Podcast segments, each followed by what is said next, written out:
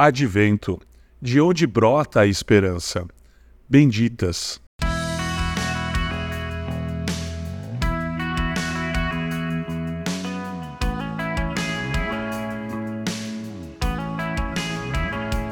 Como acontecerá isso se sou virgem? Foi a pergunta de Maria ao anjo Gabriel quando recebeu a notícia que havia sido escolhida para gestar o Filho de Deus. O Espírito virá sobre você e você ficará grávida, assim como sua prima Isabel, que está grávida agora na velhice. Nada é impossível para Deus. A primeira coisa que Maria fez, após receber aquela notícia, foi preparar as malas e viajar de Nazaré a uma cidade montanhosa na Judéia, onde Isabel morava. Estima-se que foram 150 quilômetros de trajeto acima.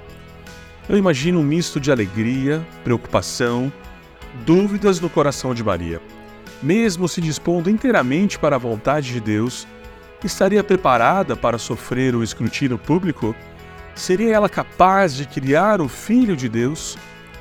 Como ela precisava do encorajamento e da companhia de Isabel, daquela que já estava vivenciando a vontade de Deus há cinco meses, com um bebê milagroso em seu ventre já idoso quais seriam as palavras de uma idosa que passou a vida envergonhada pelo fato de ser estéril e que agora estava com cinco meses de gestação milagrosa? O que ela diria a uma jovem que sentia medo de sofrer humilhação pública por estar grávida antes do casamento, mesmo que ainda fosse o filho de Deus? Assim que Maria chega, sem ter ao mesmo contado a notícia para sua prima Isabel, o Espírito Santo enche Isabel e revela-lhe a notícia que Maria viera lhe dar, e faz profetizar: Bendita, você é a mãe do meu Senhor. Que alívio deve ter sido para Maria ouvir essas palavras. Tanto alívio que ela interrompeu em louvores. Ele é o Deus que exalta os humildes. Essas duas mulheres grávidas permaneceram juntas durante três meses.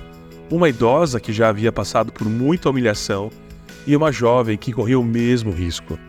Três meses de companhia, três meses de comunhão que certamente prepararam o coração de Maria para lidar com tudo o que estava por vir.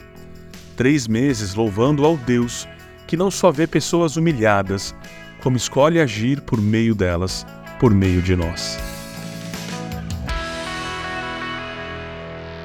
Você ouviu o podcast da Igreja Evangélica Livre em Valinhos. Todos os dias, uma mensagem para abençoar a sua vida. Acesse www.ielve.org.br ou procure por IEL Valinhos nas redes sociais.